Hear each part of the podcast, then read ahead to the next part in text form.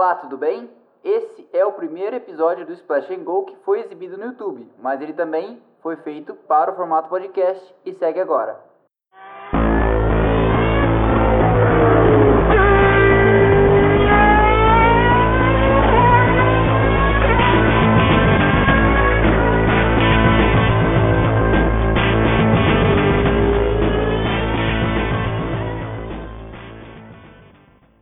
Muita gente sabe, e muita gente repete, que em 1950, numa tarde de 13 de maio em Silverstone, começou aquele que é conhecido hoje como Campeonato Mundial de Fórmula 1, que atravessa todos ou quase todos os continentes, pelo menos num ano não pandêmico, e como o evento só perde em tamanho para a Copa do Mundo e para as Olimpíadas. Mas e antes disso? E antes de 1950? O que, que levou à criação da Fórmula 1 e de quem foi a ideia? Bem, para começar, eu gosto de citar a frase atribuída a Henry Ford, aquele Henry Ford, que disse que o automobilismo nasceu no minuto em que foi construído o segundo carro. E é uma baita frase, afinal de contas, o que ele quis dizer é que a partir da hora que tinham dois carros, você já podia ter uma corrida já podia ter duas pessoas querendo comparar e medir quem era mais rápido, quem chegava primeiro. O automobilismo, como a gente conhece, tem os primeiros registros no final do século XIX, na França, quando pela primeira vez Aqueles carrinhos que mais pareciam carroças motorizadas começaram a disputar corridas entre vilarejos e entre cidades. A primeira corrida disputada foi organizada por um jornal parisiense chamado Le Petit Journal e tinha o desafio de ver quem chegava antes, saindo de Paris, na cidade de Rouen, distante 126 quilômetros. Jules Albert Dion foi o primeiro a chegar na cidade de destino depois de 6 horas e 48 minutos com uma média de velocidade de 19 km por hora. Ele cruzou a linha de chegada 3 minutos e 30 segundos na frente de Albert Lemaitre de Peugeot, seguido por Auguste Doriot, também de Peugeot, chegou 16 minutos e 30 segundos atrás. E já nessa ocasião, o Jules Albert Dion, que chegou em primeiro, foi desclassificado porque, segundo os juízes da época, o carro dele não cumpria com o regulamento. Para você ver como essas polêmicas pós-bandeirada existiam desde o início. O primeiro grande prêmio foi organizado em 1906, em junho, no circuito de Le Mans, aquele circuito de Le Mans, mas com um layout diferente, em que uma volta tinha a extensão de 105 km. 32 participantes apareceram, representando 12 diferentes fabricantes de automóveis. E a vitória coube ao húngaro, cujo nome eu não sei pronunciar, ao volante de uma Renault, depois de percorrer a distância de 1.260 km. E o nome Grande Prêmio vem justamente do que ele significa. Um patrocinador, um promotor ou mais de um patrocinador e um promotor disponibilizavam uma soma, o prêmio, que seria colocado à disposição do vencedor daquele desafio. E nessa época não havia muita distinção entre provas que percorriam distâncias entre cidades ou corridas que faziam circuitos fechados, nesse formato que é adotado hoje.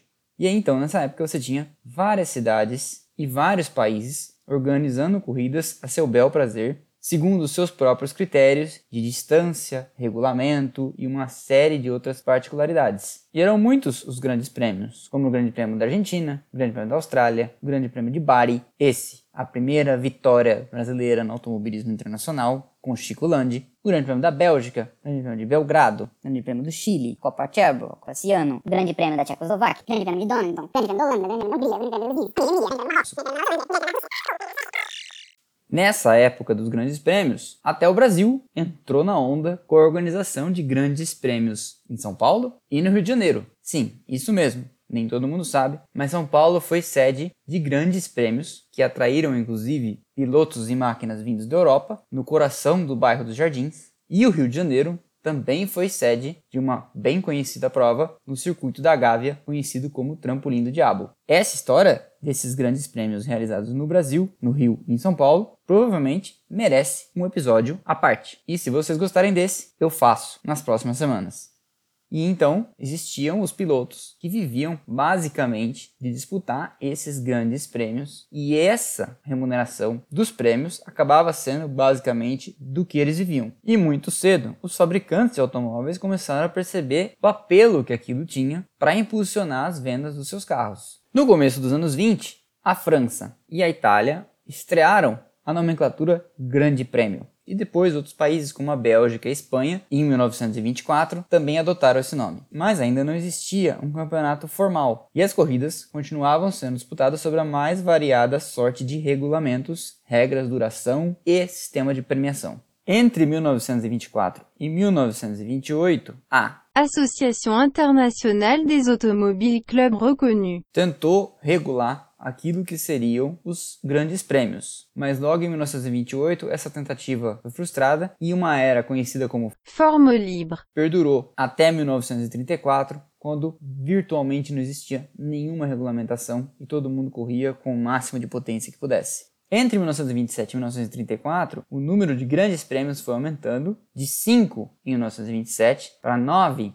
em 1929, atingindo um pico de 18 em 1934, antes de um declínio que veio com a Segunda Guerra Mundial. O primeiro campeonato mundial que se tem notícia, ainda sem um formato muito claro e sem um nome, aconteceu em 1925, consistiu de quatro corridas: as 500 milhas de Indianápolis, um Grande Prêmio da Europa, o Grande Prêmio da França e o Grande Prêmio da Itália. E era, incrivelmente, apenas um campeonato de construtores, que não premiava o melhor piloto. Em 1933, acontece o primeiro Grande Prêmio de Mônaco, que foi também a primeira vez em que a ordem dos carros na largada correspondia aos tempos de classificação, que era disputada numa sessão antes do Grande Prêmio. Todos os carros eram pintados com as cores da bandeira sob a qual estavam registrados, ficando os ingleses com o Racing Green, os franceses de azul, os alemães de prata, reconhece? E os italianos de vermelho. Acho que você consegue fazer esse link com os dias de hoje.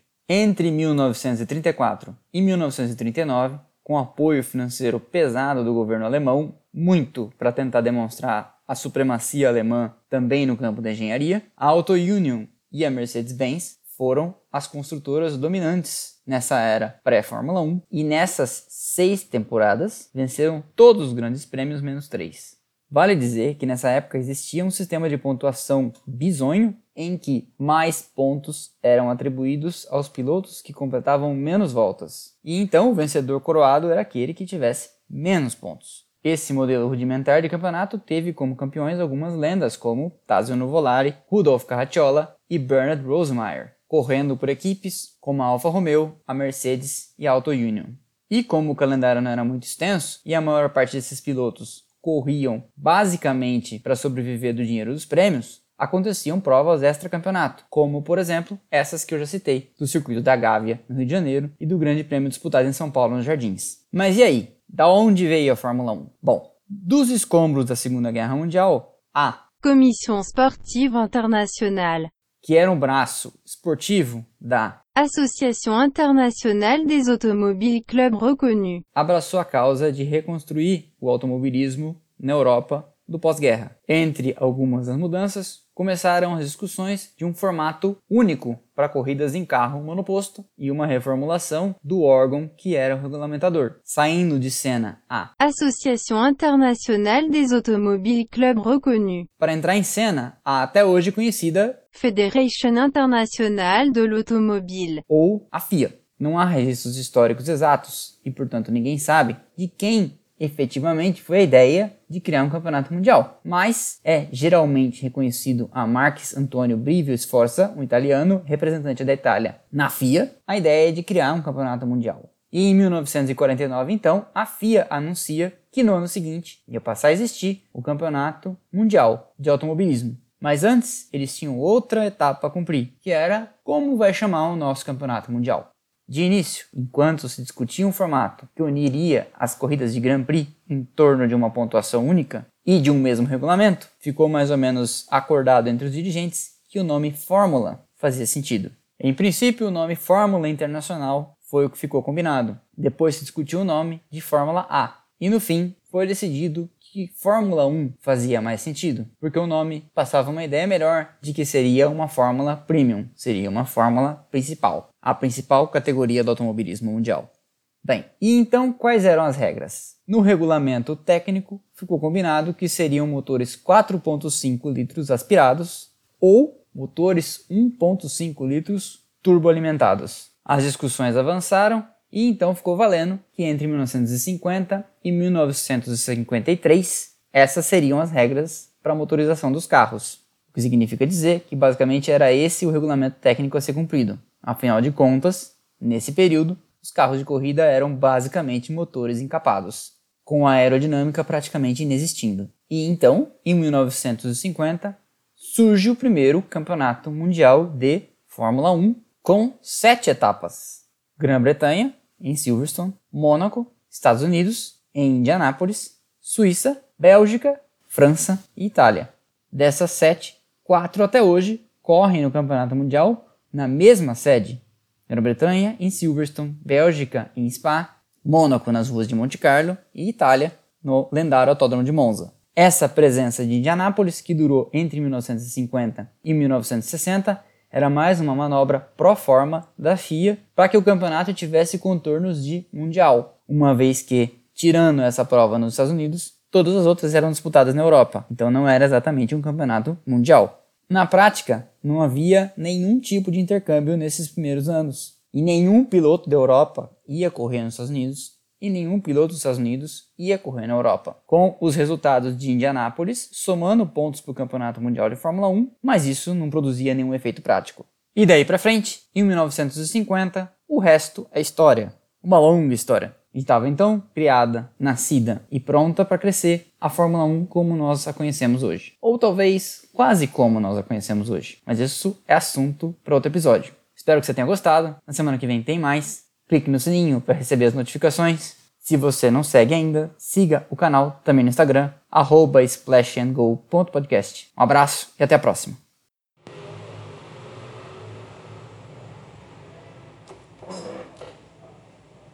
Olá, tudo bem? Esse é o primeiro episódio do Splash and Go que foi exibido no YouTube. Mas eu tô fazendo uma